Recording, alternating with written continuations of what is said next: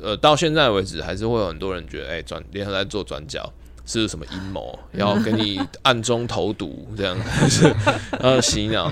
那那中间呢？中间比如说，那我们用人设来担保，让大家知道说这一些东西平台，哎，这种七号假期会议做的，会不会是一个比较令人信服的保障？现在你收听的节目是《名人堂名人放送》。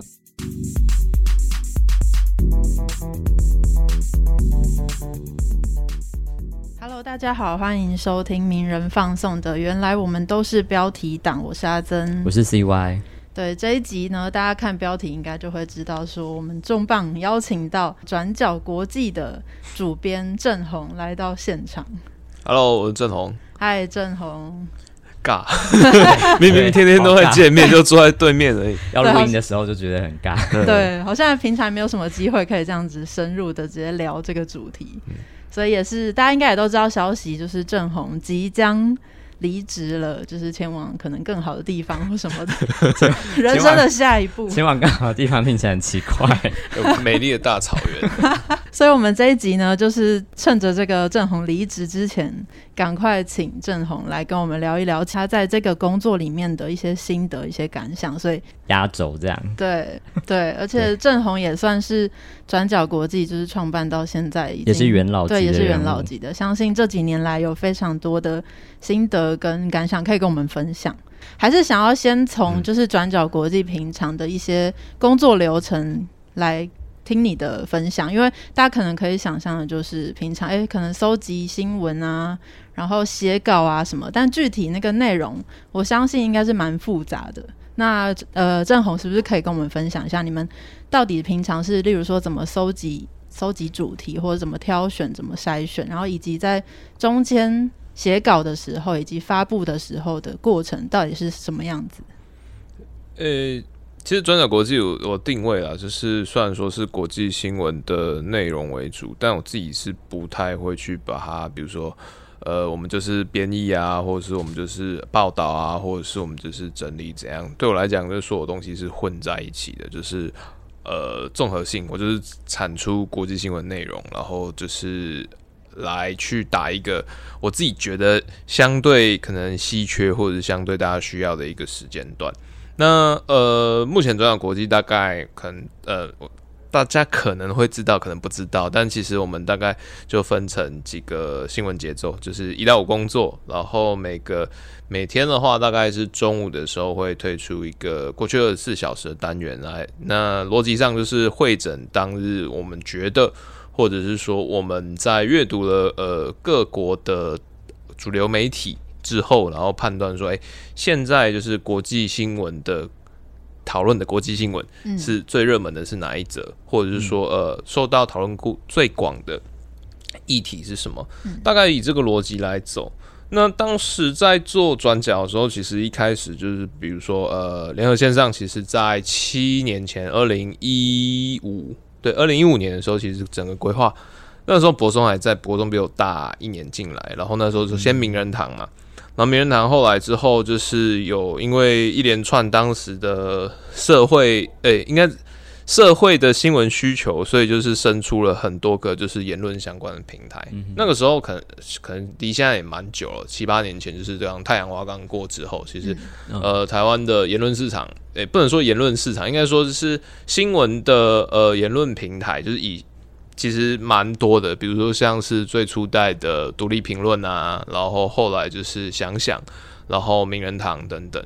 然后那个时候转角其实一开始的设定也有点像，就等于是国际版的名人堂，对，所以那时候博松球一开始就觉得有点不爽，就觉得哎，为什么这个呃评论不就直接放在名人堂做就好啦？那为什么要再开一个国际版的名人堂？那个时候是这样，可是那其实是公司上的设定啦，就是那时候为有一个有个外部的顾问来，然后本来是要做那个某一辩论平台。然后对，但是后来因为一直拖延，然后就是有一连串的就是政策上的误会。那当时好像是《纽约时报》来想要在那个联合新闻网这边要开一个露出平台，那结果、哦对，就是要就是要开个窗口嘛，然后《纽约时报》中文网可能在这边露出，那所以就要有负责人。然后就后来传达上出现了失误，就变成说 联合线上这边要开一个国际平台的露出口，但是哦具体而言，国际平台是什么，其实大家也都没有很明确想象，所以那时候就是面试啊，然后来，然后就是莫名其妙就是录用，然后录用之后才告诉说，哎、其实我也不知道做什么事，嗯然后所以一路上才发展成这样。嗯那所以你这个时候要问我说，转角国际大概是怎样的设定，或者是哎有怎样的使命跟目的？我只能说没有，就是他一一连串，他是在一连串误会之中，我们透过经验这样堆堆积起来，就是真的是盲冲或者是盲撞。那只不过在这么多年之后啊，就是我自己的归纳会觉得说，我们其实是在回应一个呃。回应一个即时新闻跟就是深度新闻的一个过渡期，比如说好了，就是像现在大家都会在抱怨说，哎、即时新闻啊，现在很轻薄，然后很短。那就算是之前的中央社，他们其实在做呃国际的即时新闻的时候，常常就是一个一个快讯啊，里面三句话，然后他整天其实就这三句话，然后就就没有了。那常常就是大家会觉得，哎、好像很重要，然后或者怎样，可是就是你透过这三句话，好像也看不出个所以然。那所以就比如说，好在呃前几年都有很多那种突发事件，呃大型的恐攻啊，或者一些政策啊，或者一些抗议，大家常常会只只就只看到标题，但其实并不太确定是说从中发生了什么事。所以那个时候后来我们就想说，那我们诶、可能你说要深度采访，或者是说你要现场啊战地新闻，在成本或者是说在现实上，其实都有点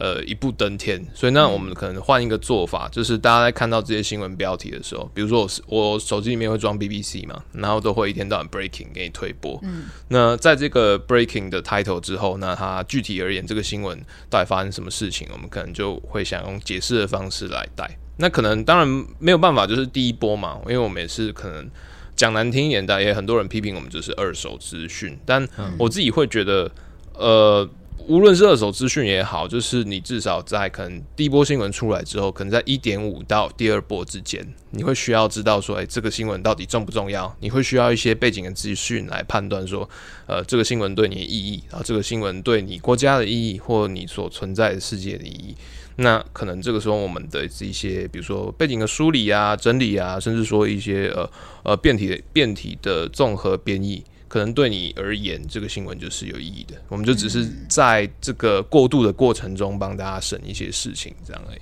嗯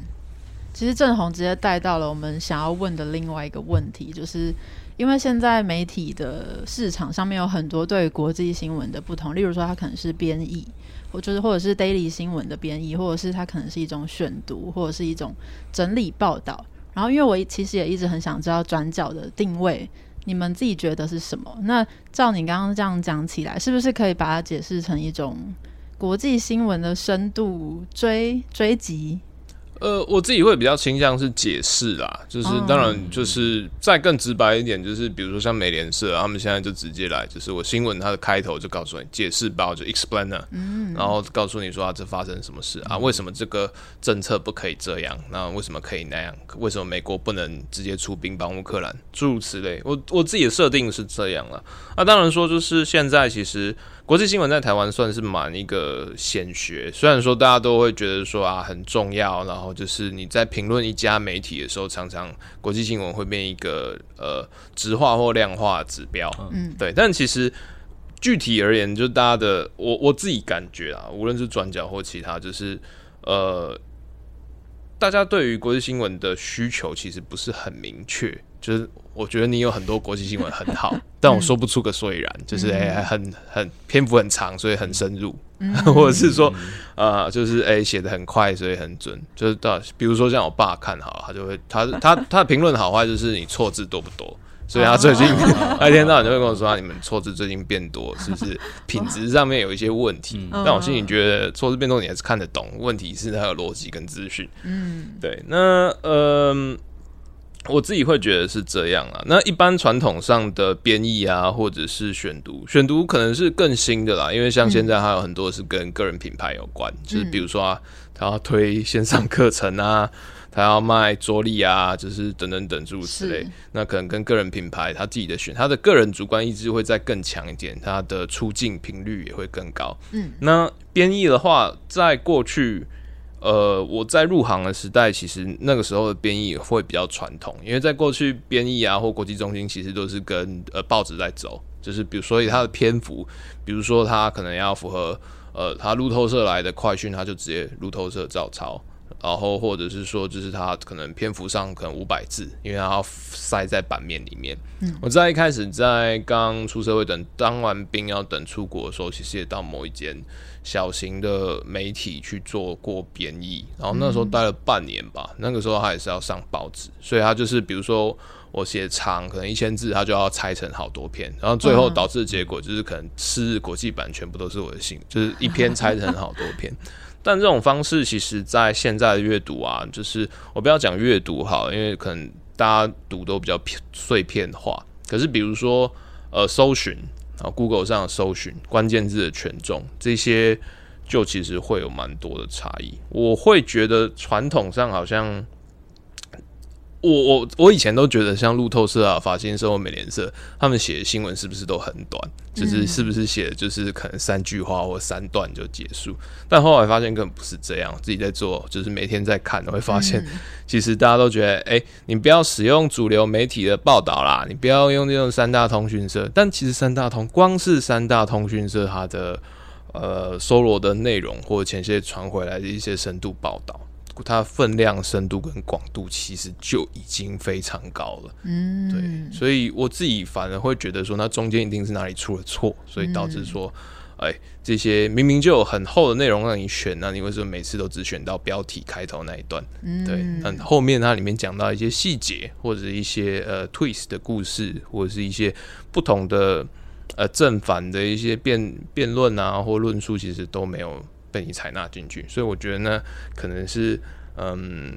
传统国际新闻编译的一个呃结构性的问题。嗯嗯，那你刚刚有说到，你其实之前也是有做过编译的工作，然后你对整个台湾国际相关的媒体也有很多的观察。那你觉得目前转角的工作，如果说你刚刚说是有比较偏向是解释解释性文章的感觉，那你觉得它跟比如说编译或者是选读啊这种方式，有什么编辑在里面的角色有什么不一样吗？例如说，你们的立场会参参入多少之类的？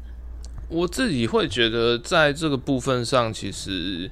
有一点难以拿捏。就比如说，好像现在的乌尔战争，那现。比如说，呃，我听说新闻网就会收到一些客诉嘛，就觉得说啊，你的使用来源啊，你为什么不使用 Russian Today 啊？你为什么不使用二星社？你为什么不使用克里姆林宫的说法？那或者是说在之前，哎，比如说新疆在教育营，那你为什么不用他们的那个官方纪录片新华社的说法？但我自己会觉得，呃，嗯。我我自己会觉得那是跟媒体可信度有关了，所以那你说我我都使用西方的立场或素材，然后就是我是不是我偷渡我自己的立场或这样？我觉得可能我自己是不太认认同这件事情。那不过你是在说，比如说选题好了，那我想。在主观的选题上确实有，比如说像是编译啊，你也不可能就是每天二十四小时每一条路透社的新闻都会编，你要选取舍你的权重，哪一个东西可能最迫切，哪些东西最重要，跟台湾有关。那甚至说台湾的呃编译常常就是有会收到报报社命令，每天都收跟台湾有关的任何新闻，比如说像之前联合报闹出那个纽约时报事情，那其实在整个美国的媒体舆论里面，其实算是几乎没有在。讨论这件事情，就那可能就是一句话，就是一句话。可是他那个东西，可能在那个时候的整个政策会变，认为说，哎，有提到台湾，有提到台湾，就是我们一定要写出来。嗯，就是，但就有可能造成资讯上的落差。我自己会觉得说，呃，无论是编译或者是选读，它其实都是有一个主主主观的筛选。那转角现在做的事情上，其实也是，我们还是要判断说哪一个新闻是最重要，或者是哪一个新闻对我们的代入感最强。那也不可能就是说。每年三百六十五天都每天都在打仗，或者是说就算是打仗，可能跟我们之间切身的一些共鸣，或者说他打仗所拉出来的一些呃角度啊，或者是相关观点，就都不太一样，大家共感不同，这个是没有办法避免的。远近啊，或者是说呃形态，或者甚至说呃政治意识异常都有关系，所以呃在没有假设没有重大。重大型的国际新闻的时候，那我们就只能选一些可能相对比较不是不那么受人关心，但比如说政策上可能，或者是说一些呃呃公民抗争啊，或者是呃生活的方式的转变啊，或者经济形态的问题，这些比较呃时间维度比较长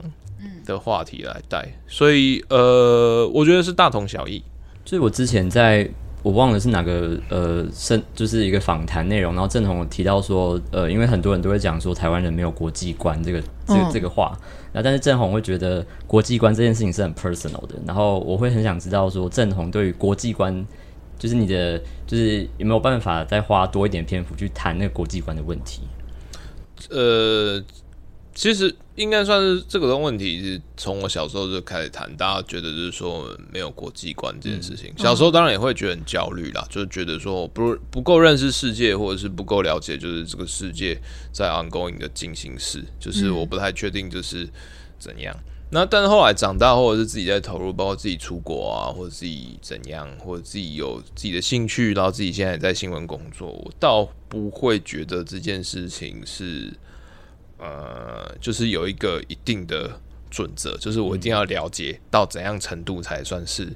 有国际观。但呃，当时我想我的想法是这样，就是国际观，或者是说我我我可能会比较倾向把它说成一个世界观呢，就是哎，我至于世界，我在这个世界上的定位，这个世界至于我，我至于世界呢，大概是怎样一个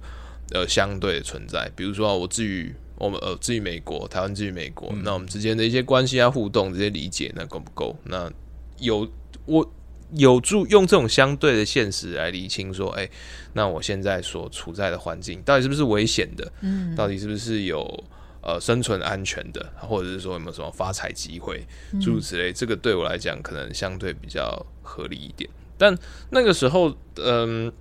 那时候讲是这样，我现在也相信这件事情，就是呃，国际观或世界观是很 personal 的事情，是你自己建构于这个世界相对。但在这几年，特别是在呃，比如说去年，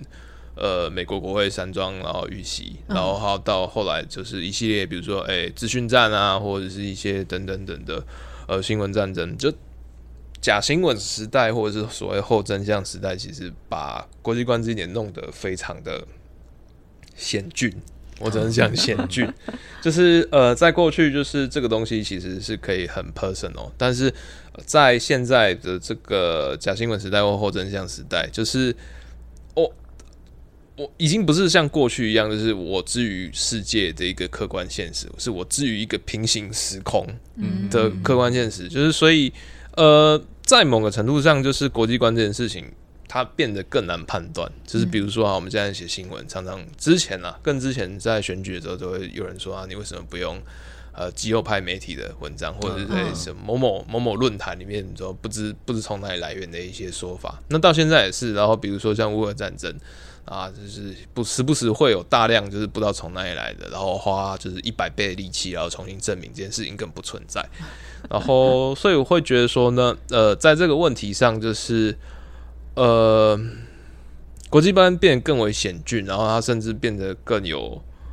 更更有防卫性。就比如说，好，我必须要客观知道，就是我跟世界的现存存在，我才能判断说啊，这个东西是不是假资讯。比如说，比如说，好，举个例子，呃，之前在讲，呃，今日今日乌克兰，明日台湾，那这件事情到底存不存在？那呃，中共会不会打过来？那这件事情，呃，我要如何客观判断？那其实我觉得，那就是一个呃。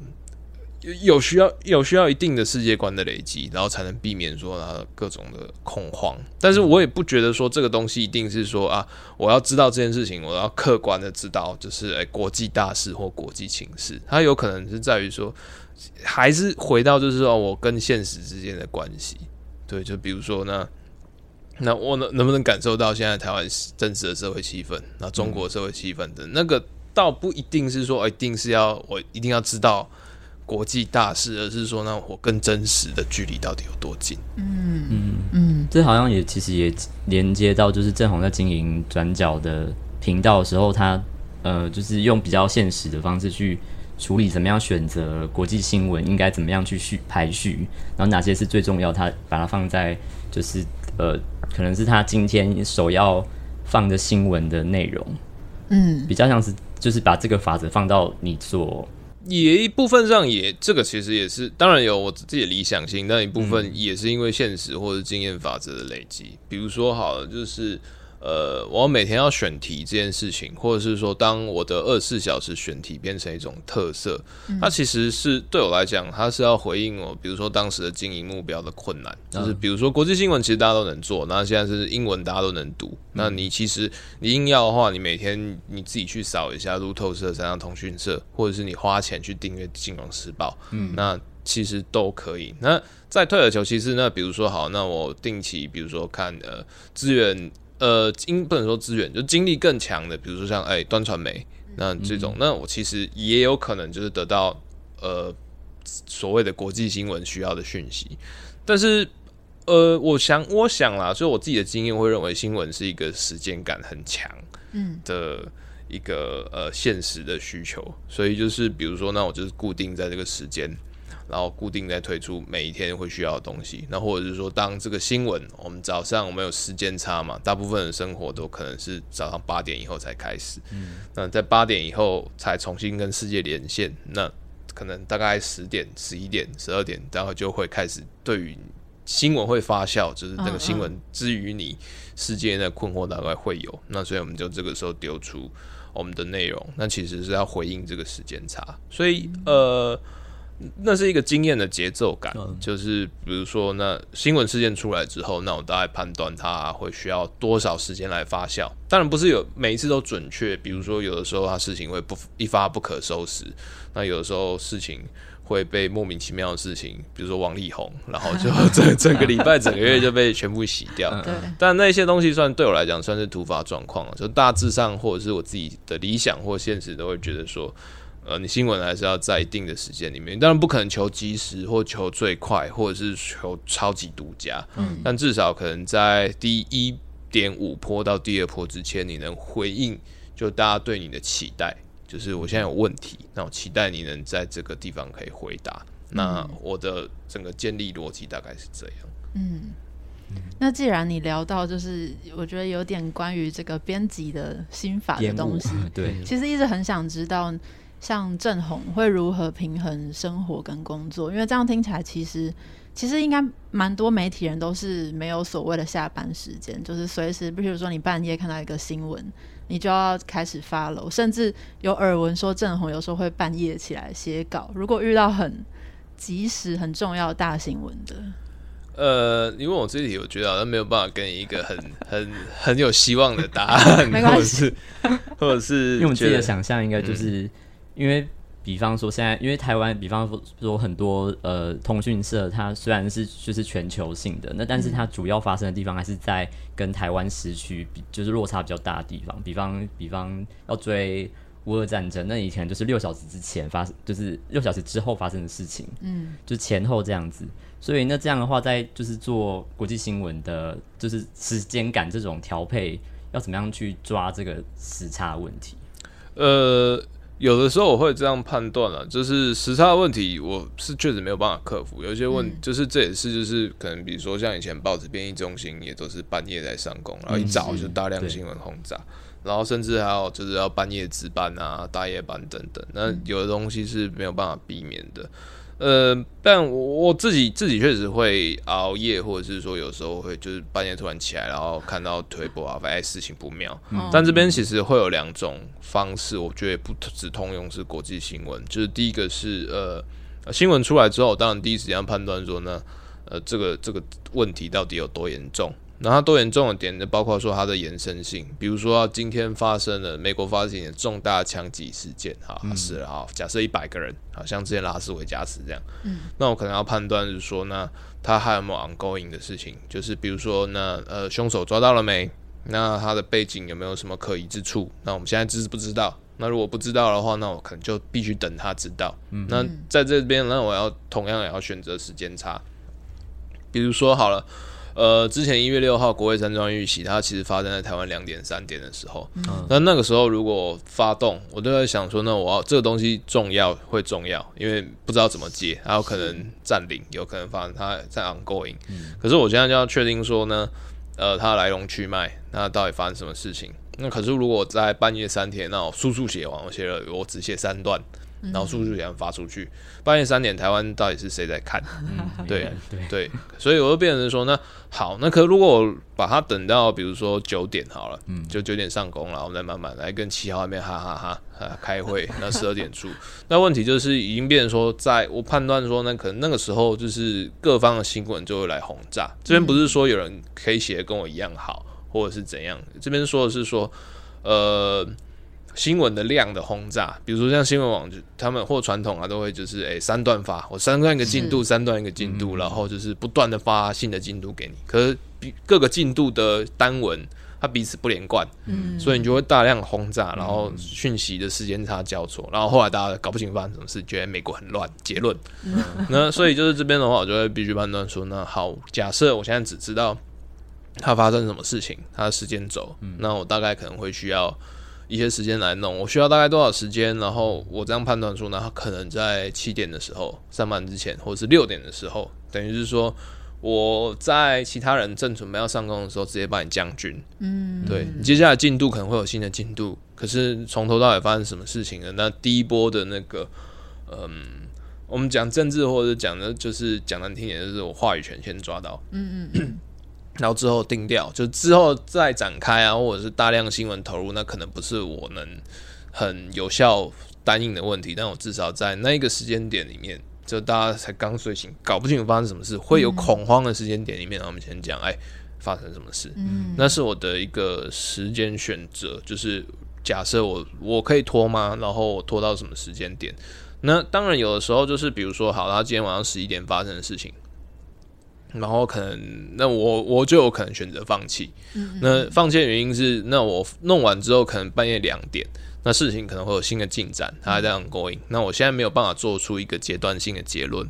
那这样子的话，那我可能就会直接放掉。那隔天来的时候再来做一个重整。比如说，那我就直接来问下一个问题了，就是那昨天发生的这件事情，大家都知道。那后续它有可能发生引发哪些效应或进展，我再来回答这个问题。所以。呃，那是一个持新闻节奏感，然后还有衡量自己的状况，然后以及就是取舍。那取舍之后，那也不是完全就放弃，而是说，那呃，我知道大家第一个问题是什么，就是发生什么事。那第二个问题会怎么样？那我就来直接来抓第二个问题。嗯，所以因为我们传统都会觉得新闻要越快越好啊什么，但是从转角这边的观察就会发现，其实还是要配合。因为我们的主要体验都还是台湾的读者，所以其实还是要知道说，在台湾的读者他们的生活节奏是什么，然后抓一个大家，譬如就是你刚刚说的早上起来的时间点，其实才是也许是更适合的，就不一定要抢快这样。对，当然当然在有那中间还会有一些科技的限制，比如说好就是像一月六日那个事件，嗯，对，那当时他可能中央社啊他们已经开始值班，但是就很短。因为第一个是事情还在昂工，你也搞不清楚发生什么事情，人力也不足，然后可能还有审稿啊或者什么的一些。那可是比如说，那我可能四五点哈或六点，就是每个这件事情告一段落，那我出一个稿，然后的内容资讯量足，它有就有可能被比如说 Google News 选中，然后成为就是他他可能判断说这个是最能解释现况的新闻。那在这里面就是包括你的版面啊或者是话语权就会就会。就比较容易抓到，那当然也是有一些科技上的限制，就是过去可能是比如说，呃，报社的编辑台啊，新闻的导播台啊，但现在变成 Google，它会用，它会用它自己的演算法逻辑来去帮你来来来来判断说你这个新闻是好不好的新闻。那当然在比较一些敏感的问题上，当然会比较危险的，比如说，哎，本国政治相关的啊，或者是说选举的时候啊。但至少在我的经验，就是对台湾读者传播国际新闻的那个时间感，那确实会有蛮多变数的。嗯，就我们自己的观察，就是转角国际的读者，不管是在网站上啊、社群上，甚至是 Podcast 上面，大家都是很很勇于给予回馈的，然后也会给予很多的鼓励啊，或甚至建议。然后我就很想知道转角国际或者是正红这边，你们是如何拿捏跟读者之间的互动，或者是如你们如何看待这些读者非常踊跃的给予各种建议或心得？我其实觉得距离感这件事情其实蛮重要的，就是虽然说当然有很多读者来阅读，然后或者是说提问、给建议、鼓励，那甚至送东西来，那这些事情当然是就满心感谢。但其实事情是会有一体两面的，就比如说像历代的同事或工作团队里面，也时常会因为读者批评，然后就是。嗯，感受到就是比如说自我怀疑，或者是觉得就是受到很大的被注视的压力。嗯，但然后与此同时，也有很多有的时候最常见的读者的反应是说啊，就是哎，你们做的新闻可能跟台湾的关切不太一样，或者是说就是台湾那个时候在关切什么，那你们为什么不报？诸如此类。嗯，但我自己会觉得，呃。读者很重要，没错，然后他可以支持你，没错。但是就是在做新闻的时候，只是某一个程度上还是要保持一些距离感，不是说读者要的你都给，这样子到或者是或者是读者要的流量你就给。我自己的状态或者是我自己的想法，我会比较呃独断一点，就是就是像以前呃苹果贾博士在在世的时候，他也都会讲，就是哎。你的消费者不知道他们自己要什么，嗯，对，就是在国际新闻或者是说在知识门槛比较高，我们不要讲国际新闻好了，比如说文字议题，嗯，比如说民俗议题，其实那些东西可能在一般的新闻里面，它如果没有跟着当下新闻在跑一阵子之的状态之下，其实你很难要求就是说，我今天来讲一个呃文字议题，然后他会有提出怎样的疑问。很多去大学上课的时候，的老师讲了老半天，大家都不一定会问问题。然后演讲 就是要问提问这件事情，就是不一定是每一个当下都能做到的事情。所以在这边，我自己会觉得，比如说，好读者的需求，或者是读者提问，就是不能不能回应，不能期待他们回应你，就是你当下每天要做的事情或要要弄的东西。就比如说选题好了。比如说啊，各种的投稿好了，或者怎样，就是它会变一个相对的参考，或相对你知道说，哎，这个大家反应怎么样？可是，呃，你可能不能再太在意，就是他们的提问，你只能从中来做一些调整，然后再调。比如说，哎，这个我这次的这个提问对是不是大家没有办法进入？提问方式没有办法进入，然后这样来弄。那说到那个距离啊，你刚刚说的距离，其实，呃，距离这件事情。相信在传统的新闻媒体应该不会有这个担忧，就是因为传统的，例如说国际编译，他们是完全隐身在编辑台后面的，甚至读者都不会知道他们的存在，也不会对，就是完全忽略他们。但是对于可能新兴的媒体，或者是像转角国际，甚至名人堂，可能也有一点，就是编辑的身份是稍微站出来一点的，虽然不是完全站在台前。给大家看，但是那个位置好像是稍微再更出来一点的。然后，例如说转角透过 podcast 等等的方式，是有稍微站出来的。那你觉得这个站出来意味着什么，或者是有带来什么样的影响吗？呃，我自己其实觉得，就是包括像编辑啊，或者是说整个在策划议题的这些新闻工作者，在过去长期的隐身，其实不是一个很公平或者是很怎样的事情。大家就是都会觉得，哎。记者比较辛苦，记者呢，但我觉得在这一行里面没有人不辛苦，大家都很惨，就是只在比惨。那 我自己在过那么多年，我其实也遇过一些根本就是外面听起来好像都是哎觉得很进步的记者，然后来稿不知道写啥小，只是真的写很烂，就是没有编辑，他们根本活不下来。就是常会遇到这种，就是其实呃品牌大于实力的人，就是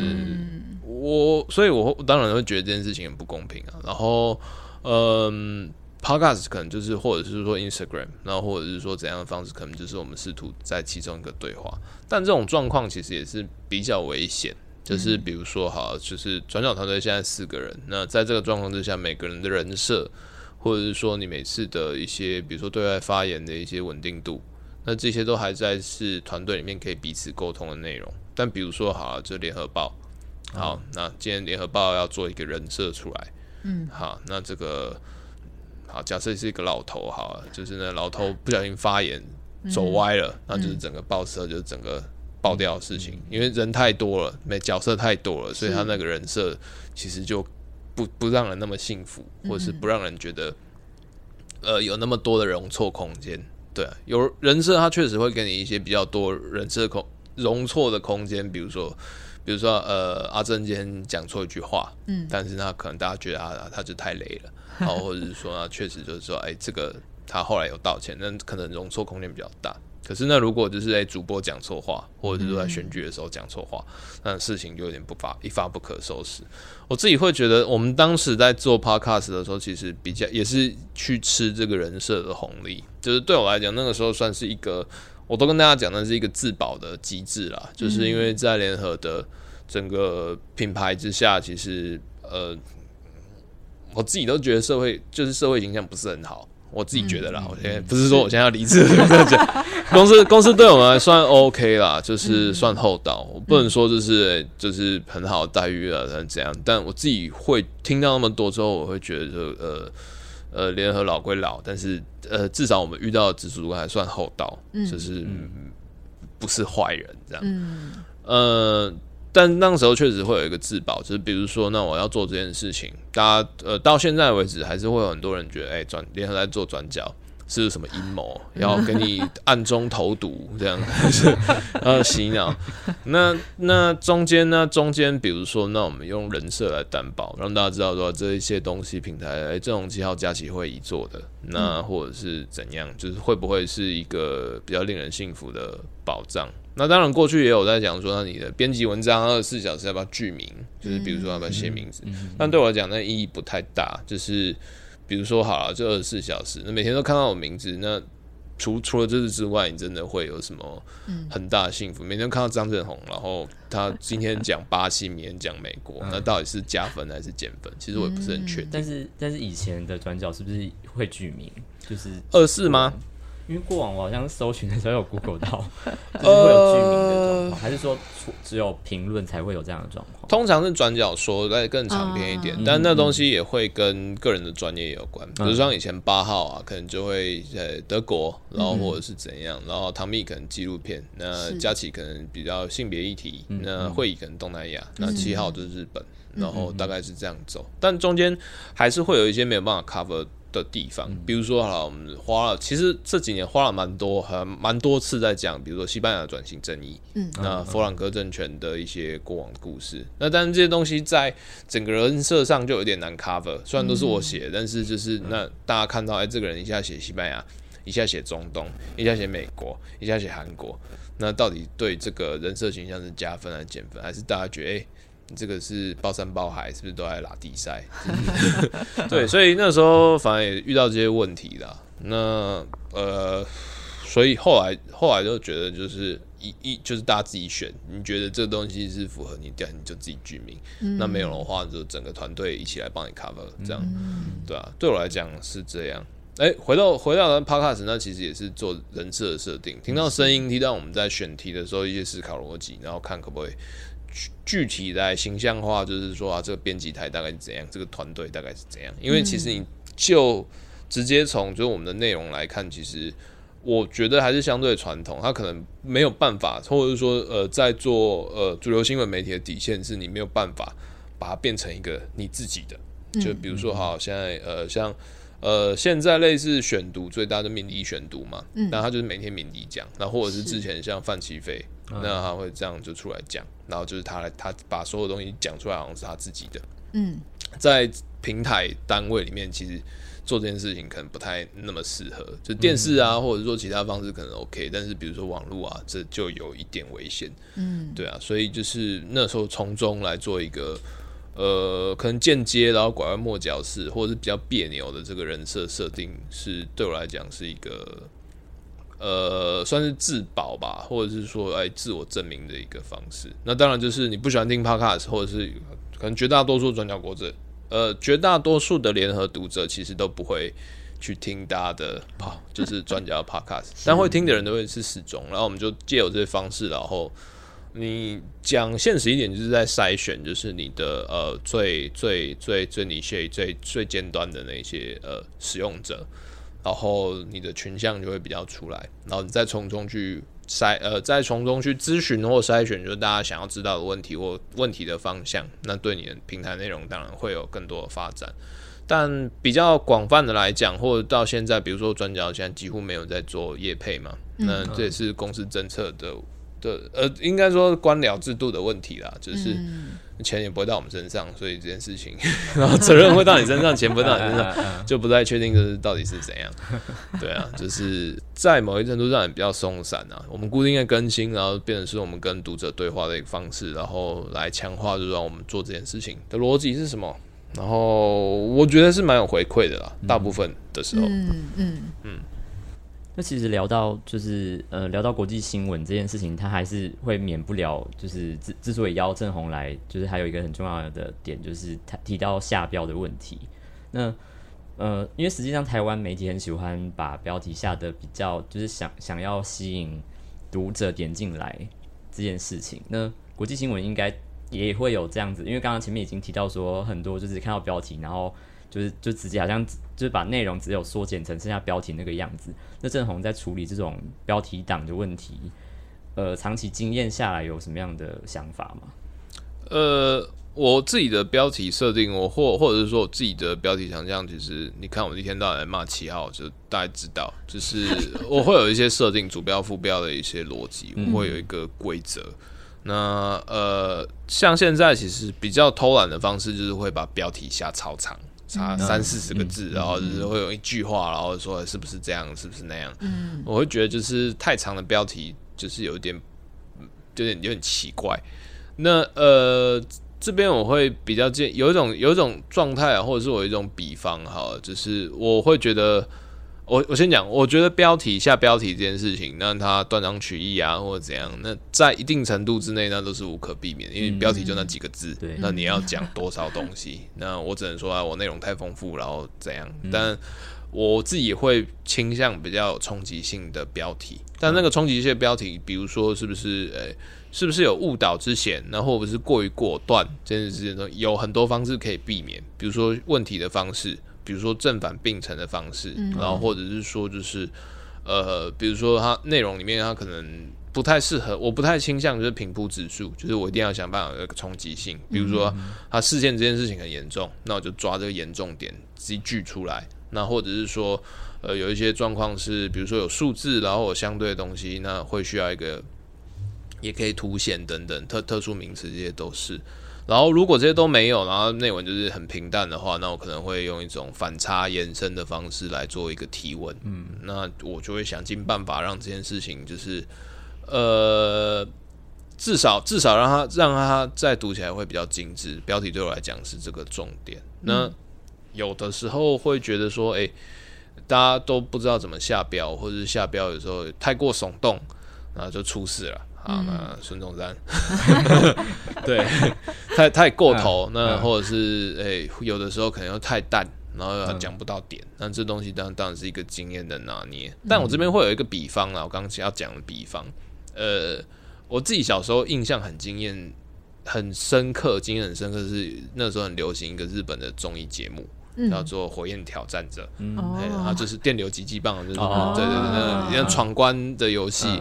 然后那个时候他们就是日本的谐星，他们就是都会搭档嘛，就是小内小南，然后通都通常都会说啊，电流击挑战，然后他都会讲一句话，哎，就是说啊，来来来，欢迎来挑战什么。然后另外一个就负责吐槽，就是他后面就是用两句话，然后可能。不相关的东西，但后面就是会有一个吐槽音。嗯嗯，是。呃，类似的东西在其实很多都有了，但我自己印象深刻就是他们每一次闯关，来宾要出来之前都会有一个介绍，然后后面的吐槽，就一句话来带。对我来讲，就是标题其实逻辑上也是这样。对，那呃，主标介绍这件事情，那它会有一个关键的主标。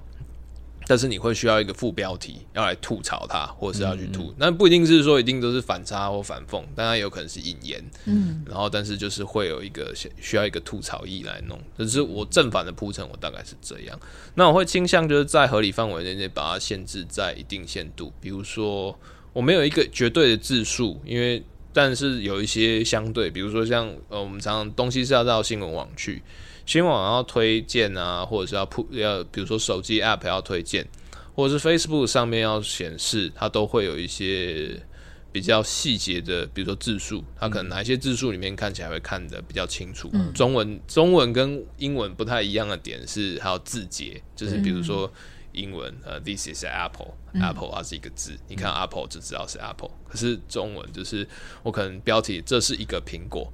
这是一个苹果妈，那苹果它会在在一个跟妈之间。那你在第一眼里面，你要如何去强调说这个是一个苹果文？嗯，对啊，那就是那可能就是比如说它在每一个段落前面，比如说呃开头就是苹果，或者是结尾是苹果，或者是苹果下引号，或者是苹果在某个标点符号后面，对，或是等等等，就是总是会有一些凸显方式去强调这个冲击感，但都是一些很细琐的问题，每个人的编辑风格也都不太一样，但我自己会。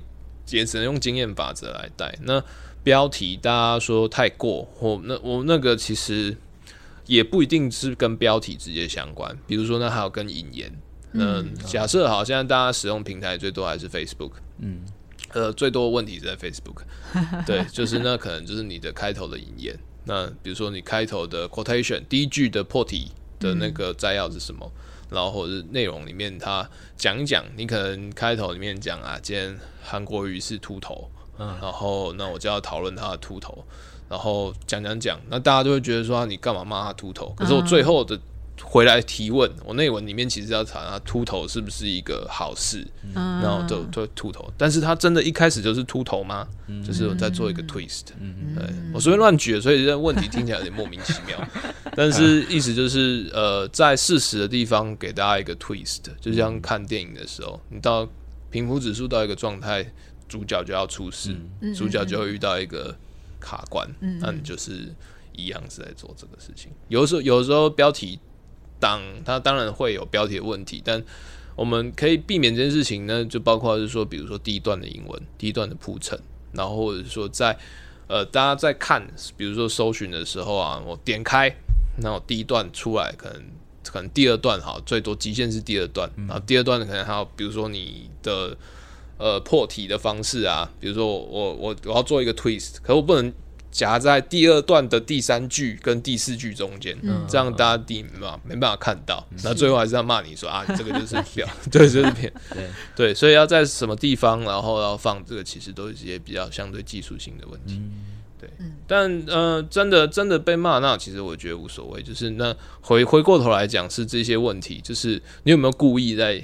比如说好，就是在这些破题或者 twist 转折。提问里面，我们我们有没有使用适当的图片？有没有使用适当的小标？用适当的语法，或者适当的呃单单体的提问去强化说，其实不是这样，或其实是这样。嗯，那一些东西如果都有做到，然后他还是对这些，比如说标题党不满。那就回到那，我们刚刚讲了，就是消费者不知道他们自己想要什么。嗯，对，但是有一些东西确实是一些小型的技法，就是或者技术是可以来来化解这些问题。嗯嗯，对啊，因为我我自己也是蛮喜欢转角的整体的，不管是标题啊，还是写文章的风格。对对。呃，就是大家就用吐槽来想，就对。但吐槽你不能讲很长铺陈，那笑点就过了。那一样问题也是在这边。那有的时候会变成说呢，文章确实要讲这个 A，但是它这个 A 可能会有一些延伸，比如说，呃，比如说好，就是我们举呃呃，面堂最近在出很红那篇的李喜明，他在讲就是台湾这边要不要，就是比如说全国全民。国土防卫队，嗯，那可是国土防卫队，它假设入标，它虽然是一个专有名词，乌克兰的国土防卫防卫队，但我第一时间我也不太确定说那具体而言是什么，嗯，对啊，那所以这边的话，我们有没有办法再换别的提问方式？比如说，呃，比比如说，呃，哎，那种替换哈，全民皆兵，嗯，或者是说啊。呃，台湾乡勇团，对。对，诸如此类，台湾台湾台湾剿剿共团，就就我随便乱讲了，就是类似的东西，呃，相应的提问，那个内容完全没有提到剿共团，然后内文内文提没有提到什么东西，对，但但逻辑上就是可以用这个方式来带，嗯嗯。嗯，所以其实就是还是要稍微可能站在读者的立场去想，说，哎，他们如果看到这个标题，会怎么会不会产生兴趣之类的。对，那中间当然还有一些细节，比如说像我们还可以配图啊，那所以假设啊，呃，比如说，比如说，呃，比如说标题哈，李启明那一篇就是，呃，共军来犯时可不可以在正南宫集结？或者是呃，共军来犯时就是持持枪持枪黑道可不可以在这？呃，不行，那样会搞。哎，就是我可不可以，我可不可以怎么样？可不可以怎样？那内文可能完全没有提到，就是说，哎，剿匪团，然后没有提到这些地名。但是比如说图说。我们可以用这边来解释啊，为什么要这样讲？因为它里面有提到，就是各地的一些意见领袖、地方民兵的那个社区的那个凝聚的那个、那个、那个相拥机制啊，什么可以再怎样体现？那其中一个代表可能就是，哎，大甲真人工，哎，那边有很多军火，这样，哎，没有了，就是对诸如此类，就是在做这些的一些铺陈或补充。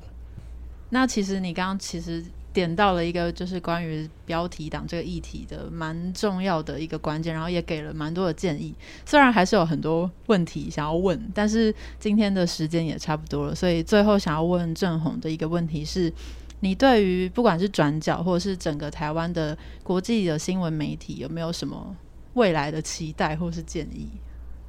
我个人好像没什么期待，就是 对对对，因为我自己刚好到一个要休整的阶段，所以就是。你问我有什么期待，好像在问我说我下一个想要做什么事情，但其实我好像没有，我现在状况可能还就是脑袋空空，所以好像没有。嗯，但我会期待，或者是说我希望传承，或者是说我希望更多人可以在意到，其实是在新闻里面做提问的能力。嗯，就是比如说哈，大家常会，包括我现在在接触的一些其他团队的事情啊，就就会觉得有时候大家。常常有点在写的时候有点太想当然而，比如说我遇到一个突发新闻，我遇到一个即时的大家在讨论了王力宏的事情，我们会太执着于在现在发生的事情，比如说我就平铺直述的讲说王力宏今天到豪宅里面把门围起来，然后这样这样的，但是。呃，比如说他这这王力宏到还围起来，那之前他他有没有犯法？然后或者是说，那还有没有更好的情绪沟通的方式？延伸的提问或者是延伸的追问的意的那种，你说是能力吗？或者是某种程度上恶趣味吗？就是就是那些延伸性那种吐槽提问法，我觉得我觉得我希望看到就是大家可以更在意这件事情。对啊，就是有时候他新闻这样走，有有些问题不是那么很不是很直观或很明确就会出来，不是每一个问题都像说，哎，为什么美国不去帮乌克兰打俄罗斯？我们不是每一个提问都这样，有些都是会很很间接的。比如说，好了，就是大家现在呃，我想想看哦，就是就是啊，就是比如说好了，像现在现在假设今天呃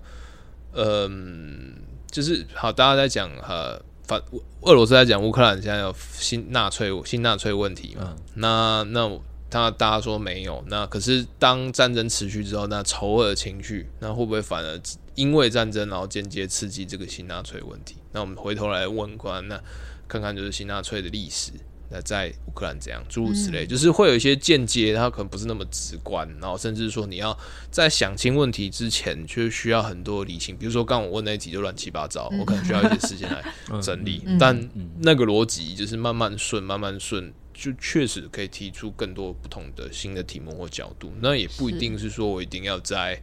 现场，或者是说我一定要对乌克兰超级了解，就是我单纯我就是无知的人，我就是联想的人，我就是异想天开的人。但是这些题目我有没有办法提问？然后我要怎样去回答？那其实都是下一代编辑，就是也能多花一些时间投资自己的方式。嗯，好像蛮受用，而且不只是受用于国际新闻，就是例如说对名人堂或者是其他的跟新闻相关产业的工作者。我自己是觉得，哎，对耶，